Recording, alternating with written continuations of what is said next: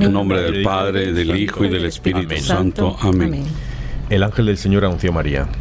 Y concibió por obra y gracia del Espíritu Santo. Dios te salve María, llena eres de gracia, el Señor es contigo, bendita tú eres entre todas las mujeres y bendito es el fruto de tu vientre, Jesús. Santa María, Madre de Dios, ruega por nosotros pecadores, ahora y en la hora de nuestra muerte. Amén. He aquí la esclava del Señor. Hágase en mí según tu palabra. Dios te salve María, llena eres de gracia, el Señor es contigo. Bendita tú eres entre todas las mujeres y bendito es el fruto de tu vientre Jesús. Santa María, Madre de Dios, ruega por nosotros pecadores, ahora y en la hora de nuestra muerte. Amén. Y el Verbo de Dios se hizo carne. Y habitó entre nosotros. Dios te salve María, llena eres de gracia, el Señor es contigo.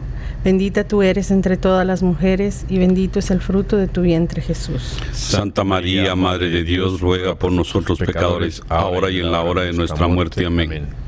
Ruega por nosotros, Santa Madre de Dios, para que seamos dignos de merecer las promesas de nuestro Señor Jesucristo. Amén. Oremos. Te, suplicamos, Señor, que derrames tu gracia en nuestras almas para que los que, por el anuncio del ángel hemos conocido la encarnación de tu Hijo Jesucristo, por su pasión y cruz, seamos llevados a la gloria de su resurrección, por el mismo Jesucristo nuestro Señor. Amén.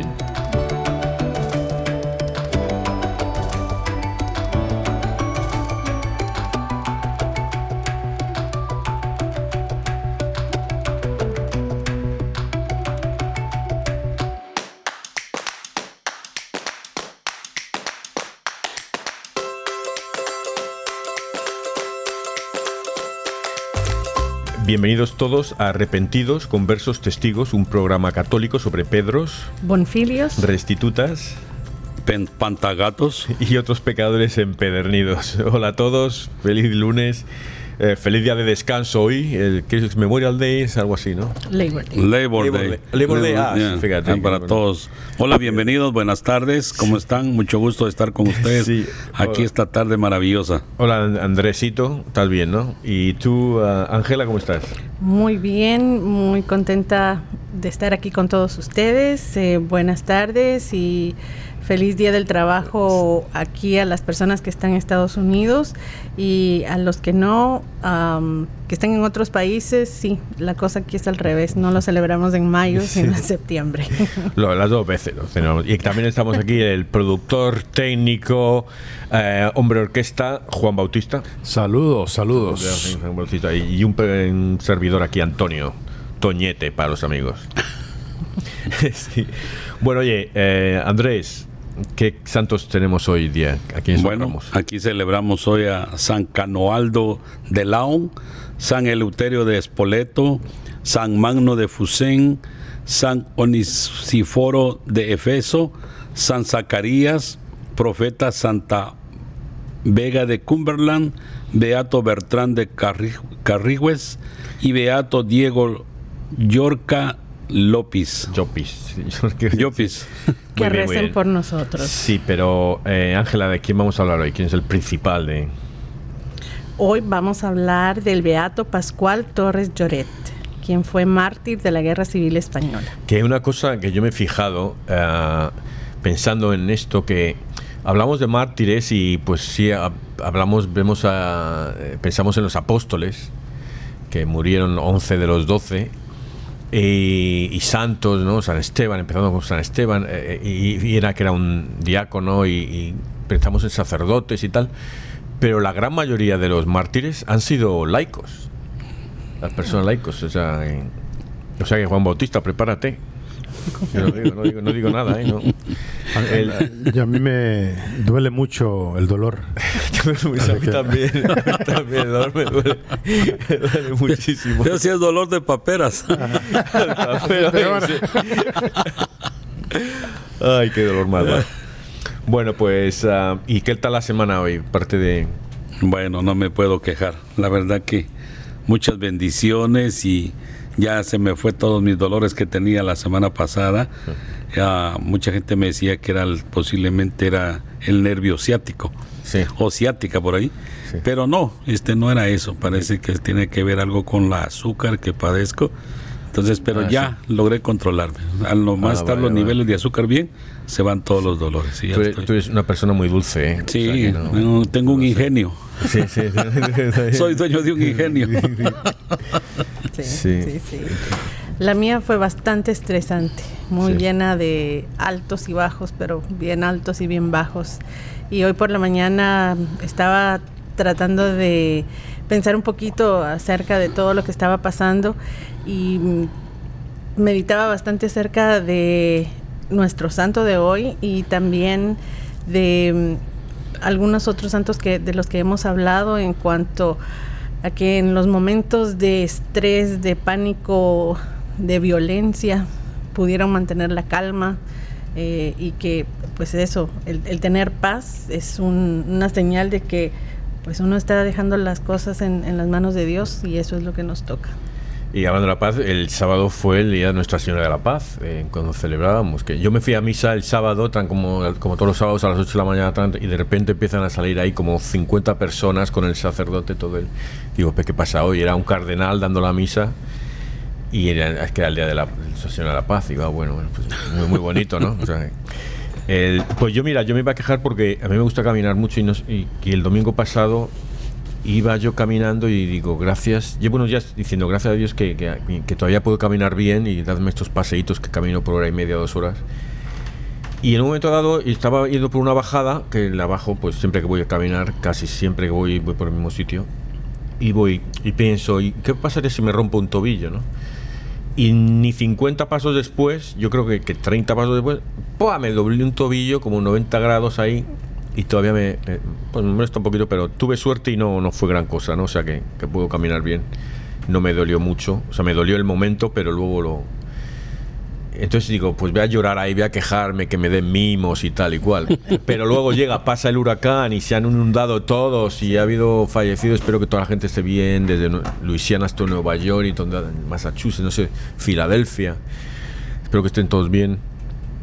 Por cierto, saludar. eh, espero que, que los santos les ayuden a todos estos. Pero también saludar a nuestras. ¿Cuántos son, productor? ¿Cuántos millones son de audiencia que tenemos? Eh, bueno, de acuerdo al, a los cálculos que uno hace, ¿no? Por cada persona se equivale más o menos a un millón, me dijimos. No, dos, dos millones. Ah, dos millones, sí, sí, sí. Millones. Así que, oye, Álvaro, pero yo quería decirte, perdón, este, Sí. Antonio, Sí. que Toñete, Toñete. primero yo creo que tú lloraste cuando te doblaste el pie. ¿Sí o no? Eh, sangre. Sa- Lloré sangre. Oye, pero la otra cosa que yo quiero, eh, a ver qué ustedes opinan. Eh, ayer me, bueno, el sábado me pasó que yo estaba sirviendo en la, en la misa y no como sacerdote, no vayan a creer. Estaba yo soy servidor del altar. O sea, en otra parte, en otra palabra, monaguillo. Sí, a ti no. Tú- el día que te hagas sacerdote, a ti te, te nombran papa ya directamente. Yo así, así, así una quiero, así quiero. Oye, pero eh, yo te conté, Antonia, esto antes. eh, yo me quedé mirando durante la comunión. A este muchacho le dieron la hostia y él le agarró la mano y se la llevaba. Claro, entonces yo tuve que salir como Superman o detrás de él. Sales con las Olimpiadas Eh, ahí. ajá. ¿Ustedes qué Bueno, yo le- bueno, lo, logré alcanzar al muchacho. Él me dio la, me regresó la, la hostia. ¿Verdad que sí? ¿Usted por qué creen que él, quer- qué quería hacer él con eso? Y segundo, ¿ustedes qué harían si hubieran visto a alguien que se lleva la hostia? Y yo voy a pensar bien y creo que se la llevaba alguien en la familia que estaba en, en la casa. O algún amigo que no podía ir a misa, que está enfermo ahí. Yo cuando, cuando usted me lo contó, lo veo de dos maneras. Una es que el muchacho no es, no es eh, ¿Católico? católico y por ignorancia él la tomó, solo para, por complacer a las muchachas que iban con él. y, y uno debe ser fiel defensor de la vida de Jesús y estar siempre de guardia cuando las personas toman la hostia y la llevan en su mano y no, no la ingieren porque da una muestra de que posiblemente la vayan a vender. Hay quienes han vendido la hostia porque los mm, que Wow. practican las brujerías les pagan hasta 500 dólares por una hostia. Oh, wow, eso no sabía. yo. Entonces uno debe ser este fiel custodio de la cuando uno es ministro y no solo los ministros, yo digo que todos los que nos creemos católicos debemos estar atentos, no solo porque aquel le sugiere, aquel es el, Claro. el monaguillo, no. Todos los católicos tenemos que ser fieles, tenemos que ser celosos con, con el cuerpo de Jesús, porque esta, la, la hostia que no, comúnmente le llamamos, hay un momento que se convierte en el cuerpo de Jesús. Claro. Entonces tenemos que ser. Para mí que lo que usted hizo es una cosa que todos deberían de poner en práctica, velar porque nadie se lleve una hostia de, de la iglesia hacia afuera, que la ingiera ahí mismo, porque para eso es que se le da a las personas. Pues le digo, así han visto casos que la gente las va a vender hasta en 500 dólares para los que hacen brujería. Yo creo que esta es una muy buena oportunidad para que todas las demás personas que no servimos en el altar estemos muy claros de qué es lo que nuestro párroco nos recomienda. Entonces, eh, yo, por ejemplo, estaría muy a favor de, que todo el mundo vayamos a preguntarle al sacerdote qué es lo que debemos hacer cuando veamos esto para seguir las reglas de nuestra parroquia. Eh, también tener bien localizados quiénes son los servidores, quiénes son los sugieres, para que en un momento en donde no sabemos qué es lo que hay que hacer, vayamos directamente con ellos, que seguramente sí lo saben y que puedan hacerlo, am, hacer la corrección o preguntar o, o lo que se necesite hacer de la mejor manera. Sí, Yo- muy- yo- No, no, no, sí. No, yo lo que he visto muchas veces, es verdad, uno siempre está observando y yo he visto cómo personas van y reciben el cuerpo de, de Cristo, ¿verdad? Algunos, incluso me estaba contando uno de los sacerdotes, que hay gente que viene y le dicen thank you. ¿Tú me entiendes? Y lo agarran con un dedo, con una mano, ¿verdad? Este, hay una forma de, agarrar, de recibir el cuerpo de Cristo. Y yo creo que eso debería ser una señal también de saber, esta persona o no es católica, porque a lo mejor no es católico, o no es, no es practicante. Y como, como dice Ángela, yo creo que tenemos que hablar con nuestro párroco, a nuestro sacerdote, para ver cuál es la qué, qué podemos hacer nosotros en ese caso. Pero, pero este, es importante, como se ha dicho, ¿verdad?, que, que tenemos nosotros como católicos defender nuestra, nu- nuestra religión. Sí, eh, yo leí una vez la, eh, noticia de había un artista en España que él, digamos la palabra robó, porque fue a varias eh, iglesias y no sé si fueron como 40 hostias que él cogió y luego le hizo una obra de arte de esas sacrílegas y la, expuso y tal, y era con las... Esa. Y, y bueno, pues están las cosas que... No sé si es peor o vendérselas a un curandero de estos, un chichero de estos. Sí, hay gente que lo hace. Este, ustedes saben que yo siempre, hoy en la mañana, no sé, por alguna razón estuve pensando que en este programa también deberíamos de dar algunas, yo le llamaría cápsulas de, de- de enseñanza a las personas, porque a, a veces a mí me da tristeza y me da dolor cuando a mí me ha tocado servir de sacristán en la iglesia y llegan las señoras conmigo cuando antes de la pandemia pues todavía dábamos la sangre de Jesús y llegaban personas y me decía ¿se puede usted tomar esto? porque yo estoy tomando pastillas y, yo les decía pero entonces ¿qué significado tiene el vino cuando se convierte en sangre de Jesús? creemos que es la sangre de Jesús dice que con una gota de sangre de Jesús que cayera en el mundo, el mundo se, se compusiera. Imagínense con una gota todo el mundo. Si yo estoy tomando medicina y me tomo la sangre de Jesús porque soy ministro y me la tomo y me queda un poco, un trago, dos tragos, y si yo me muero, qué bendición sería morirme con tomando la sangre de Jesús. Entonces, todo esto hay que enseñarle a nuestra gente. Creo que como que se va quedando un poco atrasado. La cultura americana no es la misma que nosotros los hispanos. Entonces, pero hay que enseñarle a, a- a nuestra gente poco a poco cuáles son los valores exactos de nuestra religión. ¿Cuál es el motivo para poder recibir el cuerpo de Cristo, la sangre de Cristo? ¿Y por qué es que lo recibimos y para qué nos sirve recibirlo? Poner un cada programa alguna enseñanza nueva para todas las personas que nos escuchan. Eso es al productor, toma nota aquí. Él, y tiene razón, y Jesús, una de las cosas que él se, se, queja, por ejemplo, yo que leyendo otra vez lo digo, que la gente se lea el, el diario de Santa Faustina y le dice eso, de que cuánta gente toma la comunión como si fuera nada, o sea, como si fuera, estuviera tomando churros con chocolate o algo así, ¿sabes? Una, una palmerita, un, una lengua, un, ¿sabes?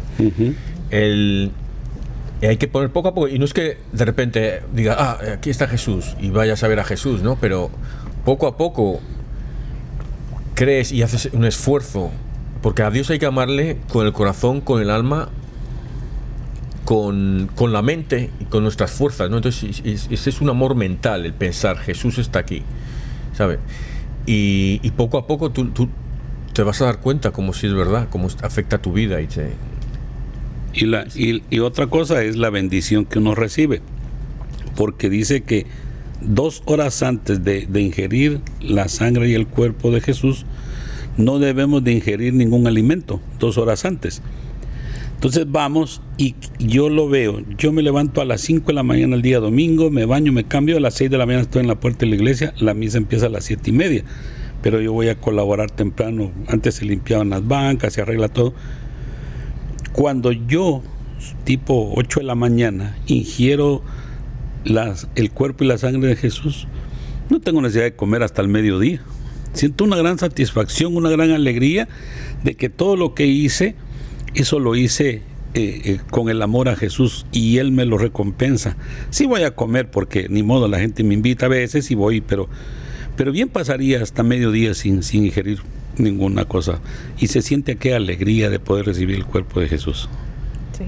Creo que eh, me encanta la, sugerencia de que, podamos, de que podamos tener unas cápsulas de que sean informativas y también formativas para todas las personas que nos escuchan, porque me recuerdo de que muchas veces nuestras abuelitas, nuestras mamás eran estas cápsulas, ¿verdad? Quienes nos recordaban, hoy es viernes, hoy ayunamos, eh, no vamos a, comer antes de ir a recibir la Santa Comunión.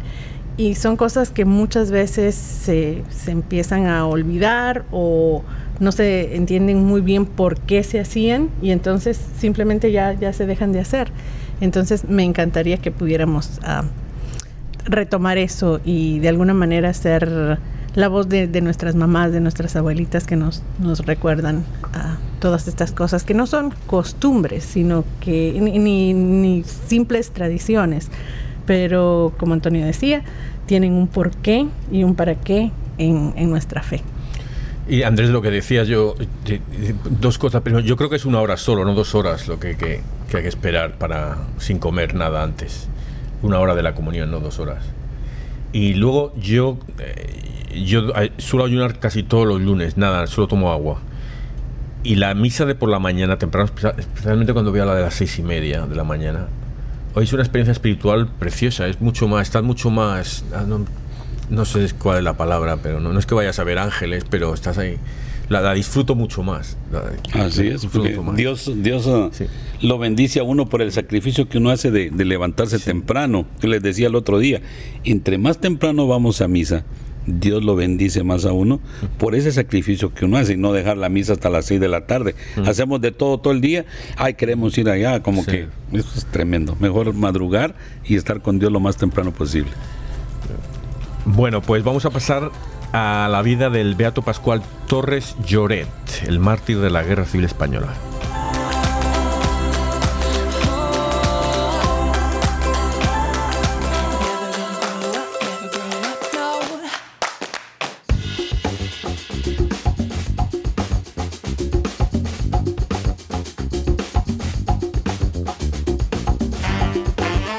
Pues como decía, el Beato Pascual Torres Lloret eh, nació en, la provincia de Valencia, en España, en Carcaixent, el 23 de enero del 1885.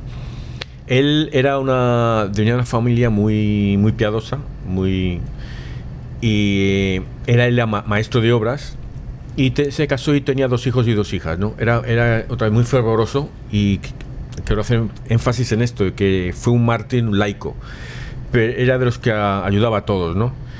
em, era de, eh, de la, lo, lo que se llama la Acción Católica, era un grupo, un grupo religioso, y él iba a adoración nocturna y le gustaba ir a las conferencias de San Vicente de Paul, ¿no?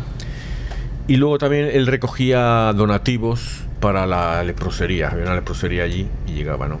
Pero cuando llegó la guerra civil, una de las cosas que fueron, que hicieron eh, los del bando, digamos los, rojos, llamaban los rojos, el bando nacional, los de Franco y los otros eran los rojos, ¿no? Los, que eran comunistas y socialistas, anarquistas, había de todo ahí. Pues le, detuvieron, ¿no? Y le detuvieron y lo que hacían es que te detenían y luego te, te interrogaban para ver si eras del otro bando o lo que sea, porque... y tres veces le detuvieron y tres veces le soltaron, ¿no? Eh, y esto me recuerda cuando mi abuelo me contaba, cuando le detuvieron en Madrid, en la, en la guerra civil. Eh, mi abuelo tendría como 32 años, 31 cuando empezó la guerra, 32. Entonces era Uh, debo decir que mi abuelo era muy, muy inteligente, decir, muy estudioso, muy inteligente. Entonces, cuando llegó, decía que, que, estuvo encerrado en. Era una, una cárcel que había tres galerías, tres o cuatro galerías, no sé cuántas había. Pero el caso es que su galería, las otras las llevaron y, las fusilaron a todos los que habían en las otras galerías, una por una, se llevaban a una galería un día. Y ya a ellos se les llevaron la, la un día a la galería y él decía que iban en el camión y iban llorando mucho. Y decía, había unos que llorando, que me decía, ay, que nos van a fusilar, que nos van a fusilar. Y mi abuelo decía, no, nos están llevando a otro sitio, nos, nos, llevan, nos llevan el camino para, para Cuellos, sea donde los fusilaban. Eh, y los que los del área de Madrid, ¿no? Porque ahí, en una guerra todos matan a todos, o sea, que no es que sean unos buenos, otros malos, ¿no? Y entonces le llevaron y también le hicieron un juicio. Le llegaron y le pusieron frente a un juicio. Y mi abuelo decía que es que él, claro, eran unos chiquitos jóvenes, eran unos chiquitos jóvenes ahí, que luego alguno de ellos llegó a ser político importante en España. Y dice, entonces me los camelé. No, yo tal, les hablé y tal, y yo era, no, yo era completamente de, de izquierda y tal, o sea que los, los engañó y le soltaron, ¿no? Y ahí, pero a este no, a, a, aquí al Beato Pascual, él no fue, él, porque él no. Le soltaron dos veces y al final ya una vez le, recogieron y le, y le fusilaron, ¿no? Eh, él había, había decir que él escondió en su casa escondió muchos libros y vasos sagrados porque cuando las guerras iban ahí quemaban iglesias y quemaban todo, quemaban las Biblias, o sea, desecraban todas las, cosas religiosas, ¿no? Eh, entonces eso, el, 6 de septiembre del 36, 1936, lo detuvieron al mediodía, lo llevaron al cuartel y ahí lo tuvieron una noche y hasta por la noche lo llevaron al cementerio y lo fusilaron, ¿no? Eh, y, todo el pueblo decía que eso, que, le fusilaron porque era muy, muy ferviente, religioso, tenía fe muy, muy ferviente. Entonces eso. Entonces eh, creo que es un, un, ejemplo de tanto mártir laico que ha habido que, que em, pues de todos tipos, sobre todo en guerra, lamentablemente, sobre todo en guerras ahí, ¿no? Desgraciadamente, las, mm, las políticas de los gobiernos así autoritarios, ellos siempre van en contra de la iglesia de, de, Jesús, porque creen que nosotros o nos enseñan a, a dar el amor a los pobres y entonces como que eso les hace daño defender a los, a los pobres, ver por ellos, hablar lo que ellos no pueden decir, nosotros vamos a decirlo y ya nos volvemos enemigos del régimen que está en el poder. Y lo más fácil para ellos pues es deshacerse de nosotros, matarnos. Pero hoy precisamente antes de entrar aquí a la, a la reunión, hablaba yo con mi hermana y me decía, qué difícil es ser uno católico. Y le decía, no, es lo más fácil. Pero es que cómo sufre uno. Bueno, y si Jesús sufrió por nosotros tanto, Él dio la vida. Entonces, ¿qué no tenemos que dar nosotros? La vida por nosotros, los otros seres humanos a los cuales defendemos. Porque si no, qué gracia fuera que todo fuera alegría y que no padeciéramos de nada. Si el Maestro, el, el, el cual nosotros seguimos, Él dio la vida por nosotros nosotros también tenemos que dar la vida por Él. Entonces cuando Él nos escoge para la vida consagrada, y hay que hacerle caso, y hay que sufrir mucho, hay que sufrir humillaciones de toda clase de vejámenes, pero pero eso nos sirve a nosotros. Cosa. Le decía a mi hermana, ¿qué te sirve tener toda la alegría y la felicidad en el mundo si vas a ser desdichada cuando estés con Jesús? De repente ni llegas, ¿va? Yo peleo por, por estar allá en la otra vida, feliz de la vida todo el tiempo, y no aquí, porque aquí todo es pasajero y se acaba. Así que este, este mártir también, y eso de la, de la revolución ahí en España fue tremendo, y, y a través de la historia han habido Pinochet, eh, todos los que llegan al poder, Castro, en los ares de Rusia, todas las, esas cosas que llegan, imagínense hoy cuánta guerra pidamos también por toda esa gente que está sufriendo allá en, en el país este que abandonó Estados Unidos a su suerte, por una u otra razón, ¿verdad? No podemos juzgar si fue con buena o mala intención, pero pidamos por toda esa gente para que los talibanes, pues, Dios un día les cambie su forma de pensar y, esa gente sufra menos porque qué tristeza, cuántas cosas se ven mal. Y también pidamos por todas aquellas gentes que eh, ese huracán fue tremendo y este que viene pues que no sea tan tremendo como este otro porque mucha gente padeció de tanta cosa. Pues nuestro Beato Pascual Torres Lloret era papá y entonces cuando yo meditaba acerca de sus acciones, todavía me parecen muchísimo más admirables y, a veces también casi que imposibles de entender porque sabemos que él entendía muy bien cuáles podrían ser las consecuencias de sus acciones. Y sin embargo su fe era firme y era fuerte y sabía que Dios no iba a abandonar a su familia si a él algo le pasaba. Es ah, algo admirable de que a pesar de que él estaba haciendo algo que podía ah, tener consecuencias letales, ah, él seguía y pues también me imagino que como papá pensaba sobre acerca del ejemplo que él estaba dando principalmente a sus hijos, a su familia y a su comunidad. Me, gustó mucho saber de que él era un seglar católico que trabajaba muy fuerte pro el bien común de su comunidad entre los que más lo necesitaban. Y quisiera pensar que él es un pionero de la catequesis social católica, porque para él era muy importante el estar firme en su fe cerca de los sacramentos, pero también firme en sus acciones y cerca de la gente que más lo necesitaba. Eh, Andrés, tú has hablado de, algún dictador y yo digo, por ejemplo, claro, yo eh, viví cuando los tiempos de Franco y pues están los que estaban a favor y en contra. Pero lo que siempre me ha extrañado, digo, ¿por qué los que están a favor están a favor de Franco y de Pinochet y tal, pero están en contra de Castro y de tal? O sea, y los que están en contra de Franco luego están a favor de Castro y de tal. Y digo, o sea, son todos igual, son de fascistas, rojo, azul, el color que lleves, otro igual. No, te cases nunca con un político, y menos con un dictador, porque, ¿sabes? Son, no van a hacer nada por ti, van a sacar de ti lo que quieran, ¿no? Y luego otra cosa es que eh, oigo a los que, los que eran en contra de Franco, y con mucha razón, porque eh, puso, pues un dictador, un dictador. Pero lo que no, la gente no piensa es cómo por qué salió Franco, por qué estaba pasando en España cuando salió Franco.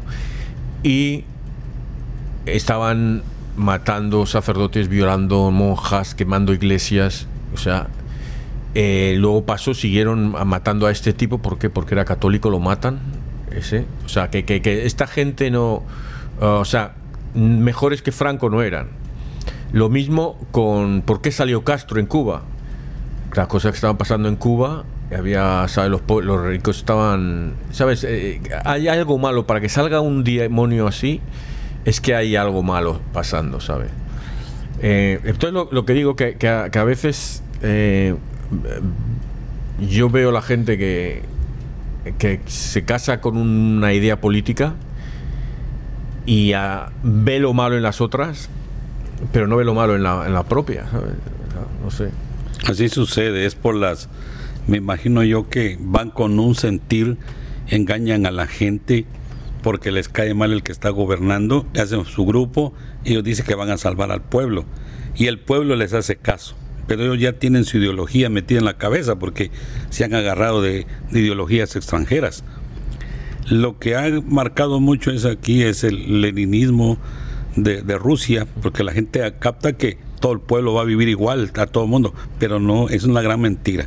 Y se ha visto a través de la historia que solo es un, un- algo que le muestran a la gente y terminan haciendo peor que los que estaban en el poder antes, peor que los que ellos criticaban. Ellos son tremendos porque eso, esa historia es tremenda de que se aprovechan del pueblo, lo usan como ellos quieren. Y más aún los que van detrás de ellos se vuelven más criminales que el mismo que está en el poder. Eso es lo que hacen. Ah, matemos a estas monjas. porque La gente cree que, que los religiosos son personas que, que están fuera de lo común y por eso van contra ellos. Pero no, es el poder de Dios que hace que la gente. Y acuérdense que el mundo, el diablo está metido ahí todos los días y, y ese hace lo que él quiere con la mente del ser humano, que no se puede ver con un arma porque él se cree que, que es el poder eterno que todo lo va a arreglar y, y lo arregla a su manera, matando a cuanto puede si le pone enfrente. Y bueno, podría ser eso, ah, ¿verdad? De muchos ah, regímenes también, ¿verdad? Porque es bastante claro que en el capitalismo existe la, la misma fórmula, en donde se dice que si todos trabajamos, todos tenemos las mismas oportunidades y eso está, yo creo que Está muy lejos de la realidad. por ver, sí. mucho de, Eso de- está lejos de ver. Si ¿De seguimos dónde? trabajando un poquito más, a lo mejor. Exacto. Y por eso que, bueno que tenemos en nuestra iglesia esta riqueza de tantos y tantos santos, ah, beatos, mártires, que nos dicen si puede uno llegar a la santidad, si es posible poner a Dios ante todas las cosas, ante todas las dificultades, ante todos los problemas, ante todos los dolores que podamos tener. Y ahí vamos a ir encontrando nuestro camino y nuestra esperanza. Y yo quiero eh, disculparme con vosotros porque al final te- tenía razón el productor y este es el guion equivocado, el que os he mandado. bueno, no sé el que mandé. Porque tenía en uno del catecismo, habla de los fieles cristianos laicos, el punto 897, y lo tenía ahí listo para que Andrés, con su gran voz y Angelita, que lo leyeseis, pero como mandé el guion equivocado, lo voy a leer yo. Eh, dice, los fieles cristianos laicos, dice 897. Dice, por laicos se entiende aquí a todos los cristianos, excepto los miembros del orden sagrado y del estado religioso reconocido en la Iglesia. Son pues los cristianos que están incorporados a Cristo por el bautismo, que forman el pueblo de Dios y que participan a su manera de las funciones de Cristo, sacerdote, profeta y rey. Ellos realizan, según su condición, la misión de todo el pueblo cristiano en la Iglesia y en el mundo. La vocación de los laicos, 898. Los laicos tienen como vocación propia el buscar el reino de Dios ocupándose de las realidades temporales y ordenándolas según Dios. A ellos de manera especial corresponde iluminar y ordenar todas las realidades temporales, a las que estén estrechamente unidos de tal manera que éstas lleguen a ser, según Cristo, se desarrollen y sean para la alabanza del Creador y Redentor. La iniciativa de los cristianos laicos es particularmente necesaria cuando se trata de descubrir o de idear los medios para que las exigencias de la doctrina y de la vida cristiana impregnen las realidades sociales, políticas y económicas. Esta iniciativa es un elemento normal de la vida de la Iglesia. Y aquí habla eh, un discurso de Juan Pablo II a los cardenales en 1946. Eh, perdón, de Pío XII, de Pío XII.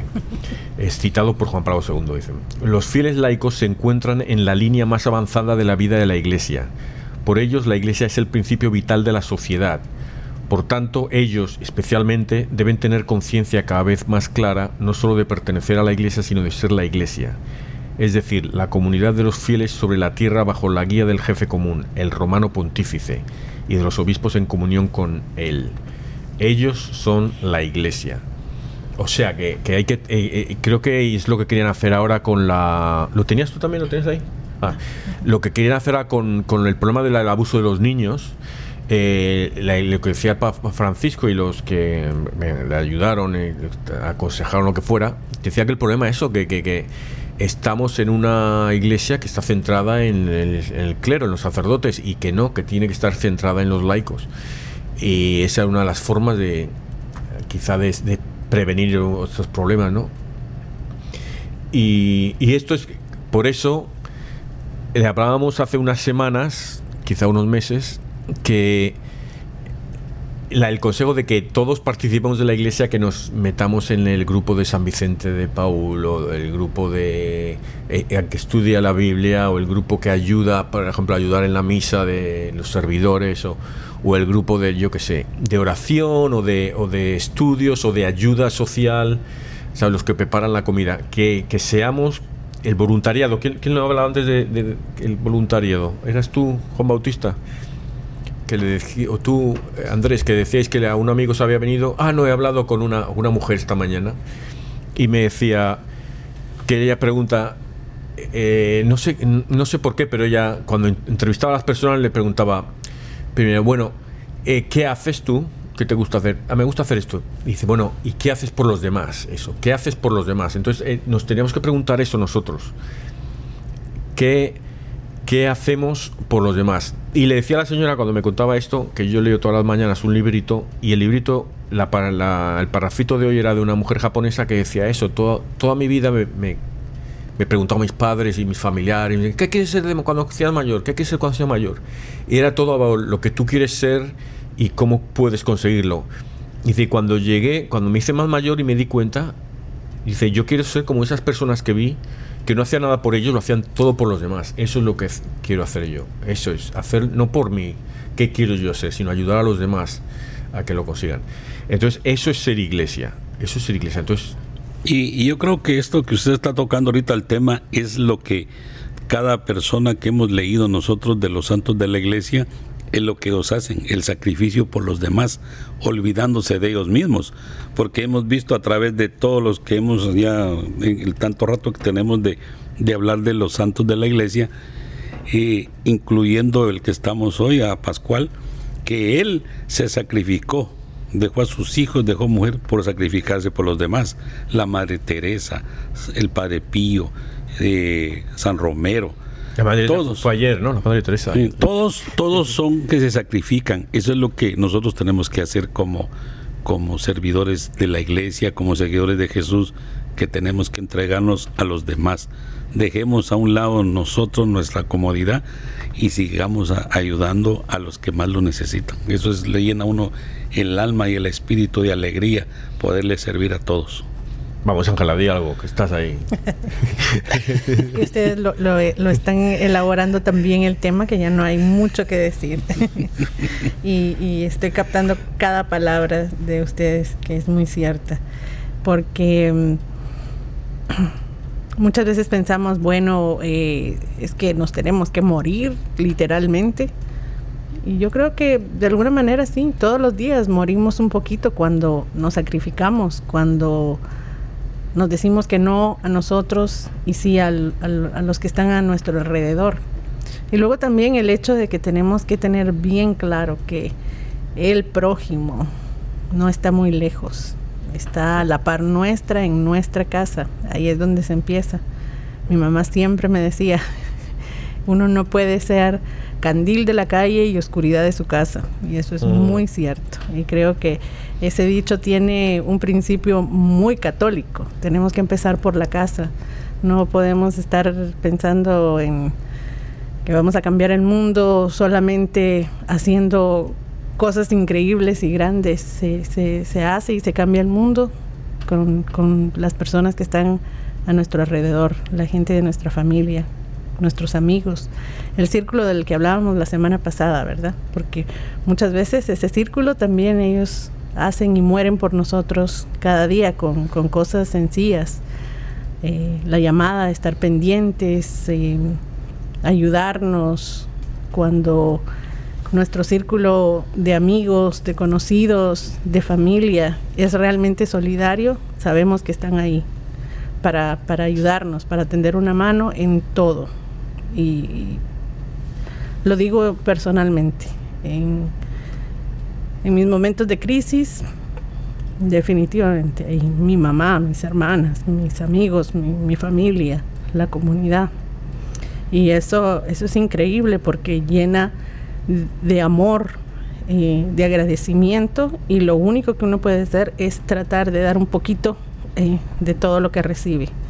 Eh, eso es hermoso, que Dios nunca nos olvida y, nos va dando a través de los demás lo que vamos necesitando.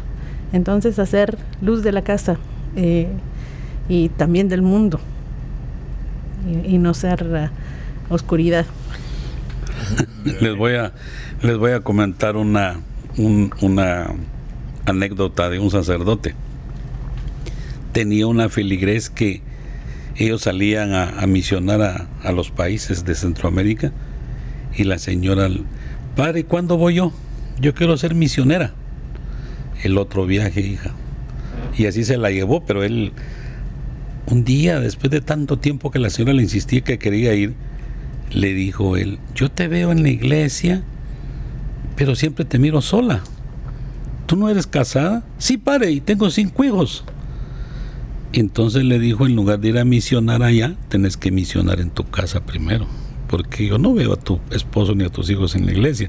Empezá por tu casa y cuando ya me los hayas traído todos aquí, yo te voy a dar permiso para que vayas allá. Entonces, imagínense que queremos hacer cosas que no están para nosotros y, la casa la tenemos abandonada, ¿verdad? Por eso dice que, que uno tiene que eh, arreglarse uno primero interiormente para poder dar amor a toda la gente, pero uno quiere ir allá a dar amor a la calle y en su casa que nada. Entonces eso es lo que tenemos que ver.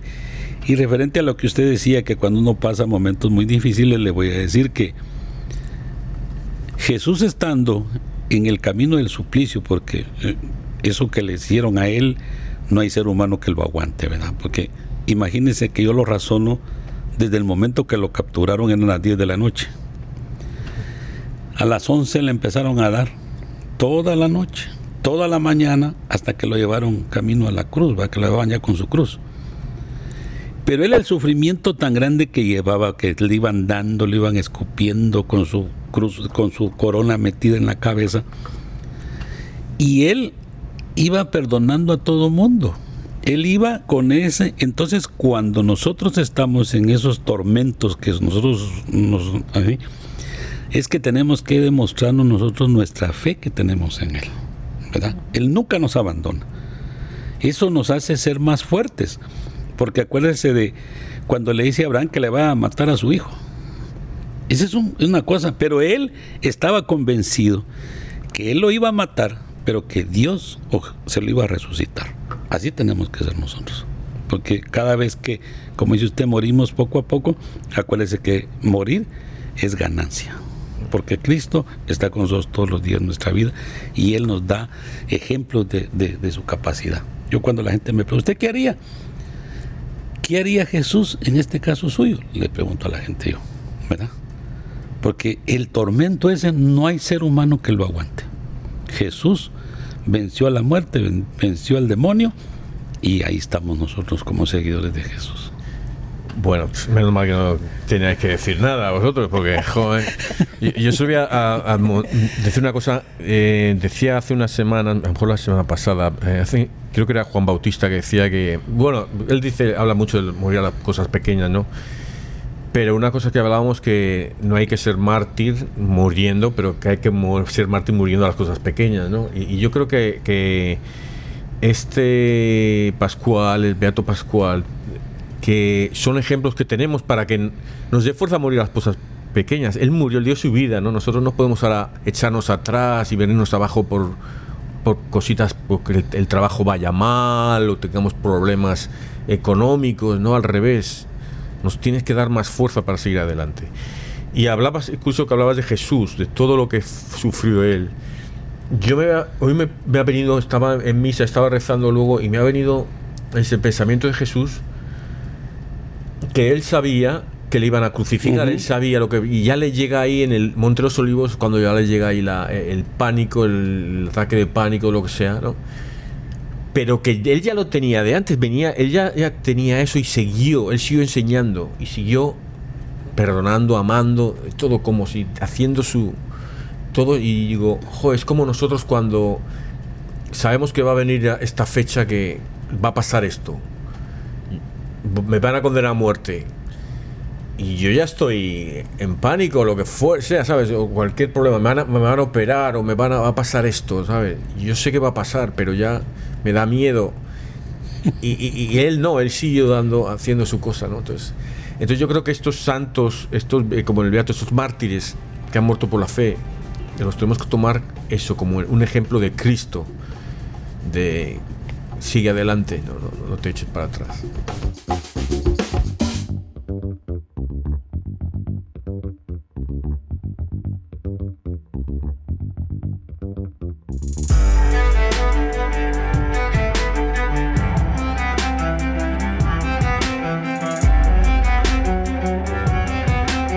Lectura de la carta a los colosenses. Hermanos, ahora me alegro de sufrir por ustedes, porque así completo lo que falta a la pasión de Cristo en mí. Por el bien de su cuerpo, que es la iglesia, por disposición de Dios, yo he sido constituido ministro de esta iglesia para predicarles por entero su mensaje. O sea, el designio secreto que Dios ha mantenido oculto desde siglos y generaciones y que ahora ha revelado a su pueblo santo. Dios ha querido dar a conocer a los suyos la gloria y riqueza que este designio encierra para los paganos. Es decir, que Cristo vive en ustedes y es la esperanza de la gloria ese mismo Cristo que nosotros predicamos cuando corregimos a los hombres y los instruimos con todos los recursos de la sabiduría, a fin de que todos sean cristianos perfectos. Por eso, precisamente me empeño y lucho por la fuerza de Cristo que actúa poderosamente en mí. Quiero que sepan cuántos esfuerzos estoy haciendo por ustedes por los de Laidosea y por todos los que no me conocen personalmente. Se lo digo a ustedes para que todos se animen y unidos íntimamente en el amor puedan alcanzar en toda su riqueza el conocimiento pleno y perfecto del designio secreto de Dios, que es Cristo, en el cual están ocultos todos los tesoros de la sabiduría y de la ciencia esto suena mucho, eh, me, hace pensar en los gnósticos, ¿sabes? Los que eh, solo piensan en las enseñanzas y hablan del secreto y muchas cosas así, ¿sabes? Son muchas cosas las que las que actúan aquí en esta lectura porque Dios no quería revelarle a los a los sabios sus cosas, sino que a los más humildes de corazón, ¿verdad? Entonces el secreto de él siempre lo fue muy, muy celoso en eso para que todos los que, porque Jesús vino por los que estábamos mal, no vino por los sanos. Entonces el secreto de Dios será ese para que nosotros entendamos. Hasta hoy en día la iglesia nosotros, eh, la, la doctrina de nosotros es por cualquier medio, tratar la manera de, llevar a gente a su redil, Con las enseñanzas, con las prédicas, con eh, incluso nosotros en esto que hacemos es una manera de, de evangelizar al mundo, porque cuántas personas nos van oyendo ahora. Y esto ayuda bastante a divulgar el secreto de Dios, ¿verdad? Que es Jesucristo. Y, y eso nos llena de, de mucha satisfacción poder ser parte de esta maquinaria de Jesús para ganar a todo el mundo, a llevarlo a sus rediles, porque hoy el mundo está perdido, estamos, no me voy a hacer a un lado, pero, pero bueno, y lo importante es que Dios nos busca, nos habla, nos lleva a algún lugar para que seamos unos instrumentos de Él. Eso es una gran alegría poder y venir uno contento aquí a, a participar de este programa, pues lo llena uno de mucha satisfacción, lo llena de mucha paz y mucha alegría en su corazón. A mí me gustó mucho eh, la, la parte en donde dice, Cristo vive en ustedes y es la esperanza de la gloria. Y me imagino que para muchas personas esto tiene sentido, pero cuando los tesalonicenses escuchaban eso, me imagino de que para muchas personas ha de haber sido sumamente confuso y, y también al mismo tiempo bastante revelador eh, de, muchas maneras, porque en, en, ese entonces la mayoría de las culturas que creían en muchos dioses siempre eh, estaban centradas las ideas en que los dioses estaban en algún lado, en el Olimpo, donde fuera, ¿verdad? Y entonces el hecho de que un dios iba a vivir en nosotros, que estaba con nosotros y dentro de nosotros, era algo completamente diferente. Y a veces me parece que oímos este tipo de frases tan frecuentemente que como que se nos pasa el verdadero significado y lo increíblemente importante y, lleno de significado eh, que tiene para, para nosotros. Porque si Cristo vive en nosotros y es la esperanza de la gloria, como es el mismo Jesús, entonces uh, nosotros podemos y, estamos llamados a hacer este tipo de cosas que nos muestran los santos, los beatos, los mártires, que son posibles. Y me, me encantó eso. Eh, no, aunque parecen como triadas las frases, cuando les ponemos el tiempo para meditar y para entenderlas, eh, son enseñanzas increíblemente llenas de esperanza para, para, para todos, porque pues entonces ahí está el amor de Jesús con nosotros y, y ahí está la esperanza de la gloria que nos espera. Bueno, en el Salmo, eh, la traducción que tiene aquí la Conferencia de Obispos de eh, Estados Unidos es, está equivocada. Es Dios es nuestra salvación y nuestra gloria también. Dios es nuestra salvación y nuestra gloria. Dios es nuestra salvación y nuestra gloria. Solo Dios es mi esperanza. Mi confianza es el Señor. Es mi baluarte y firmeza. Es mi Dios y Salvador. Dios es nuestra salvación y nuestra gloria. De Dios viene mi salvación y mi gloria. Él es mi roca firme y mi refugio. Confía siempre en el pueblo mío y desahoga tu corazón en su presencia, porque solo en Dios está nuestro refugio. Dios nuestra salvación y nuestra gloria. Evangelio según San Lucas. Un sábado Jesús entró en la sinagoga y se puso a enseñar. Había allí un hombre que tenía la mano derecha paralizada. Los escribas y fariseos estaban acechando a Jesús para, para, ver si curaba en sábado y tener así de qué acusarlo. Pero Jesús, conociendo sus intenciones, le dijo al hombre de la mano paralizada, levántate y ponte ahí en medio. El hombre se levantó y se puso en medio. Entonces Jesús les, dijo, eh, les voy a hacer una pregunta. ¿Qué es lo que está permitido hacer en sábado? ¿El bien o el mal? ¿Salvar una vida o acabar con ella? Y después de recorrer con la vista a todos los presentes, le dijo al hombre, extiende la mano. Él la extendió y quedó curado. Los escribas y fariseos se pusieron furiosos y discutían entre sí lo que iban a hacer a Jesús. Bueno, he cogido aquí unos uh, también del catecismo, el artículo 3, eh, es el tercer mandamiento, es sobre el sábado, el sábado. Dice, ¿lo tienes ahí, Andrés? Sí, lo tengo. Ah, pues, puede, puede léelo un poquito, lee, lee, un par de ellos porque no tenemos ya, nos estamos pasando de tiempo. Bueno, voy a ir hasta el hasta el capítulo 21-68, ¿está bien? No, al 69 también. ¿69? Sí. Bueno. La escritura hace este propósito memoria de la creación, pues en seis días hizo el Señor el cielo y la tierra, el mar. No, no, y... perdona, perdona, perdona. No, no, empieza desde el, desde el principio, el, ah, bueno. el tercer mandamiento, el artículo hasta. Sí.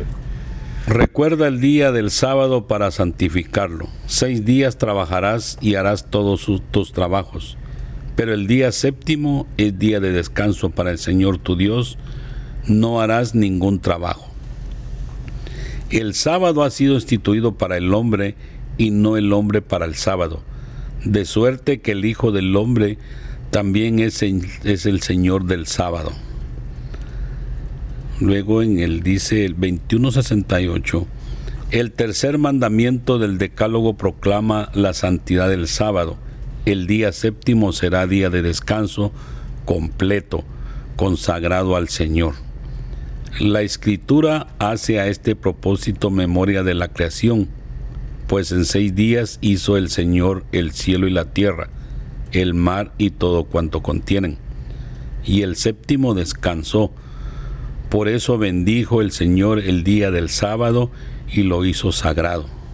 Ángela, por favor, lee el 2170 y 2171. La escritura ve también en el día del Señor un memorial de la liberación de Israel, de la esclavitud de Egipto. Acuérdate de que fuiste esclavo en el país de Egipto y de que el Señor tu Dios te sacó de ahí con mano fuerte y tenso brazo por eso el Señor tu Dios te ha mandado a guardar el día de sábado. Dios confió a Israel el sábado para que lo guardara como signo de la alianza inquebrantable. El sábado es para el Señor, santamente reservado a la alabanza de Dios, de su obra de creación y de sus acciones salvíficas en favor de Israel. Bien, aquí lo que me gusta, si sigues leyendo, compara eso, cómo es el, el, sábado, es el día de descanso de la creación, pero cuando Jesús resucita, resucita un domingo y ahí lo, ven como otra creación, un paralelo a la creación. Entonces ese, el, el sábado pasa a ser del sábado al domingo, que es como lo celebran los apóstoles, empiezan a celebrar el día que resucitó Jesús. ¿no? Eh, hay, y esta es mi opinión, yo no soy ni doctor ni teólogo ni nada, pero hay hermanos cristianos que celebran el sábado. Porque Jesús celebraba el sábado. Jesús celebraba el sábado, pues nosotros también, ¿no? Em, bueno, hay mucho que hablar de eso, ¿no? Pero el, creo que, que, eso, que, que, a mí me parece eh, más importante el darle el día al Señor a que si es sábado o domingo, pero dedicarle un día al Señor, porque yo también digo, sábado o domingo, si yo el domingo voy a ver el fútbol, me voy a hacer una barbacoa con los amigos, luego paso por el bar y luego, como decías antes, a las 7 de la noche me voy a misa, pues no le estoy dando ni sábado, ni domingo, ni lunes, ¿sabes? Este, les voy a, les voy a explicar algo. A través de la, de la vida de, de Jesús, de Dios, de la humanidad, él hizo varias alianzas con la humanidad, ¿verdad? La última alianza que hizo nuestro Señor fue mandar a Jesús para salvar al mundo. Esto, es, todo esto que está aquí, referente al sábado, era para los del Antiguo Testamento. Pero cuando Él hizo la última alianza, el último pacto con la humanidad, puso a Jesús que resucitara el día domingo, porque así es la, tradición y la historia de la iglesia. A él lo capturaron un, viernes, lo mataron el o sea, jueves en la noche, y lo llevaron el, a la cruz el día viernes mismo, y él resucitó el día domingo. Entonces, de ahí es que esto está, esto de que el día es para, para Dios, no es el, el, día para el hombre, sino que es para Dios. Y de ahí es que nosotros hoy proclamamos y celebramos la fiesta del Señor el día domingo. Por eso está incluido en los mandamientos, ¿va? Santificarás mi fiesta. Es, la fiesta el día domingo, ir a la, a, la iglesia. Por eso es que me decía alguien a mí, y, y yo, mi jefe también, él es de otra religión, pero él me decía que ese día uno tiene que ir lo mejor vestido a la Santa Eucaristía. No que van en short, van en chancletas, lo que encuentran se van a la misa. Yo también, eh, a veces he salido con la toalla solo de la ducha directamente, lleva tarde. Eso no es así porque si a uno le invitan a, una, a, un casamiento, 15 años, una fiesta a la iglesia, hasta va a rentar un smoking para llegar lo mejor presentable. Y todas las misas son importantes. No hay una misa chiquita, no hay una misa grande. Todas son la celebración hacia Dios. Entonces nosotros tenemos que ir lo mejor vestidos. Si yo critico mucho a, a la gente y les digo, porque son ministros de la Eucaristía, que porque son ministros lectores, y como no les toca ese día, van con tenis, van despeinados, van con chancleta las mujeres. Y le digo, uno es un soldado de Jesús las 24 horas del día. Y en especial el día domingo. Uno tiene que venir porque ¿Y qué tal si lo escogen ese ratito? Ah, yo no puedo, vengo en chancletas, imagínense, eso no, es, no es bueno.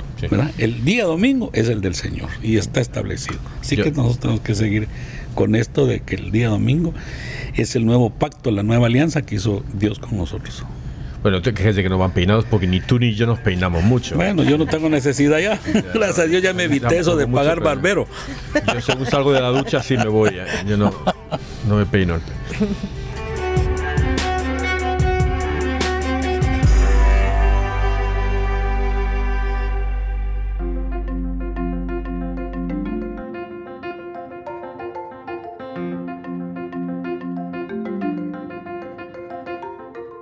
Bueno, eh, vamos a ir con la moraleja. Y Andrés, tú me has dado una idea muy grande para la moraleja, pero se me ha olvidado. se me ha olvidado. ¿eh? no sé, no, tengo ya mucho sitio para recuerdos en mi mente. Entonces yo tengo un reto. Cuando tengas una idea, apunta. Es un buen retote ahí, no sé. Oye, eh, no, pero la moraleja yo creo, a, mí me han pasado varias cositas esta, esta semana, estos días, que pensando en Jesús, ¿no? Y, creo que es importante que pongamos atención, hablando primero de la comunión, como hemos empezado la comunión, de la presencia de Jesús en, la, en la, Santa Eucaristía. la, Eucaristía, pero también la presencia de Jesús en el otro, en el, vecino, Jesús, Jesús en, en nuestro la presencia de Jesús entre nosotros, ¿no? Cuando nos reunimos ahora a hablar de Jesús, Él está aquí con nosotros. Cuando hay una misa de bautistas, de adventistas, de cristianistas, lo que sean, ahí está Jesús entre ellos, ¿sabe? Entonces, quiero que hagamos un esfuerzo racional mental para entender que ahí está Jesús. Vamos a tenerle presente, porque yo creo que es una cosa que nos, que nos falla, que, fallamos ahí, en la oración. No estoy, no estoy ahí rezándole al techo, a las paredes. Ahí está Jesús. Entonces, que hacer esa. Tenemos que, que, hacer eh, lo que veo hoy, que nos está diciendo que Jesús está ahí, en, todo lo que hagamos. Retos. Andrés. Bueno, tengo un reto, porque en estos días tan difíciles que están, les quiero decir algo. Jesús nos enseña que hay que amarnos y, hay que ayudar al prójimo todos los días de nuestra vida. Yo el reto que les pido es que cada vez que miremos a una persona en la calle la saludemos, aunque la persona esté enojada, porque la verdad no sabemos cuáles son sus problemas. Cada quien, cada ser humano se levanta a veces con problemas muy grandes, más grandes que los de nosotros.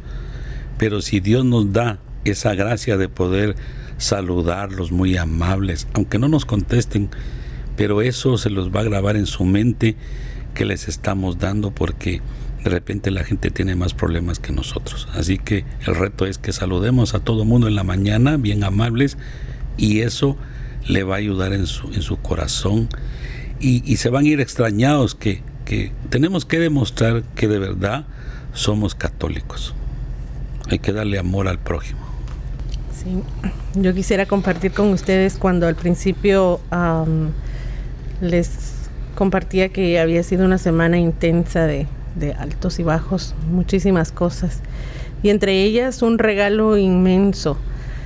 Ah, cuando el jueves por la noche tuvimos la oportunidad que por medio de esta bendita tecnología nos pudimos comunicar con una familia muy muy querida en Guatemala para rezar juntos el rosario porque mm, un miembro de la familia estaba agonizando y lo habíamos planificado un par de días antes, pero no sabíamos si de hecho íbamos a poder reunirnos y que él todavía estuviera con vida. Y es una persona que yo conocía desde mi infancia y alguien muy, muy querido, una familia muy, muy cercana. No una familia muy cercana, parte de mi familia, aunque no sea de sangre. Y mm, pudimos rezar el rosario juntos, escuchar de su esposa una oración tan fuerte y llena de valentía.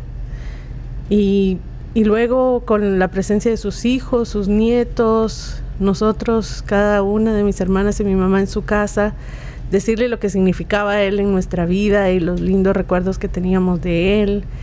Y él, obviamente, con mucho dolor, eh, combatiendo hasta el último momento un, cáncer sumamente agresivo, eh, se reía y, se miraba que él estaba muy al pendiente de todo lo que decíamos. Y luego cuando terminamos de, de rezar, a la hora y media nos comunicaron que él ya había fallecido. Y pensaba que qué gran regalo tuvimos de poderle expresar en vida todo lo que nosotros sentíamos ah, al respecto a él y a su vida y, lo que significaba él en, nuestros recuerdos y, en nuestra, en nuestro corazón. Y que también sus hijos y sus nietos lo, pudieran hacer. Y pensé, bueno, es una cosa menos de que hay que hacer en su funeral, porque él ya lo escuchó, nosotros ya lo dijimos. Creo que fue un regalo inmenso. Y entonces mi reto es este, de que no esperemos hasta los momentos finales o a un funeral de una persona querida para decirle lo que, lo que sentimos y lo que significan en nuestras vidas. Porque ahí está Jesús también en, en todos todos y no esperemos. Ah, cada día es un regalo y hay una oportunidad para expresar lo que, lo que sentimos a las hacia las demás personas. Ese es mi reto. mi reto es no llorar. Ese es mi reto. Eh, oye, bueno, el mío va a ser muy sencillo ya. Eh, que, la gente vaya eh, a misa esta semana y el domingo o el sábado, pero que, que le den el, el tío del día a Dios, que se lo den a Dios. Y no quiere decir que no vayas a ver tu fútbol o a ver tu, hacer tu barbacoa, pero que le invites a, Dios a estar ahí contigo. Que darle gracias a Dios por puedo hacer esto, gracias. Puedo venir a disfrutar del, partido, de la barbacoa, de los amigos, hacerlo ahí. Y, pero ahí está el reto más parte del reto, como tú dices, Andrés, ir a la primera misa de la mañana. Haz un esfuerzo, vete a la primera misa de la mañana, ahí. Y luego ya tienes todo el día para, para disfrutar con Dios.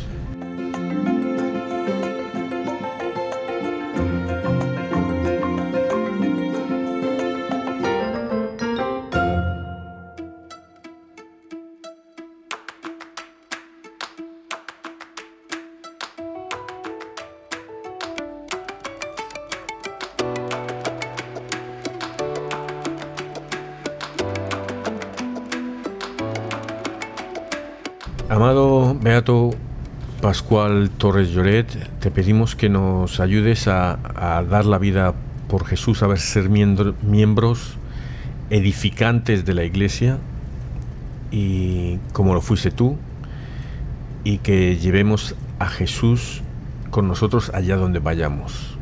Amén. Padre eterno, yo te ofrezco la preciosísima sangre de tu divino Hijo Jesús, en unión con las misas celebradas hoy día a través del mundo por todas las benditas ánimas del purgatorio.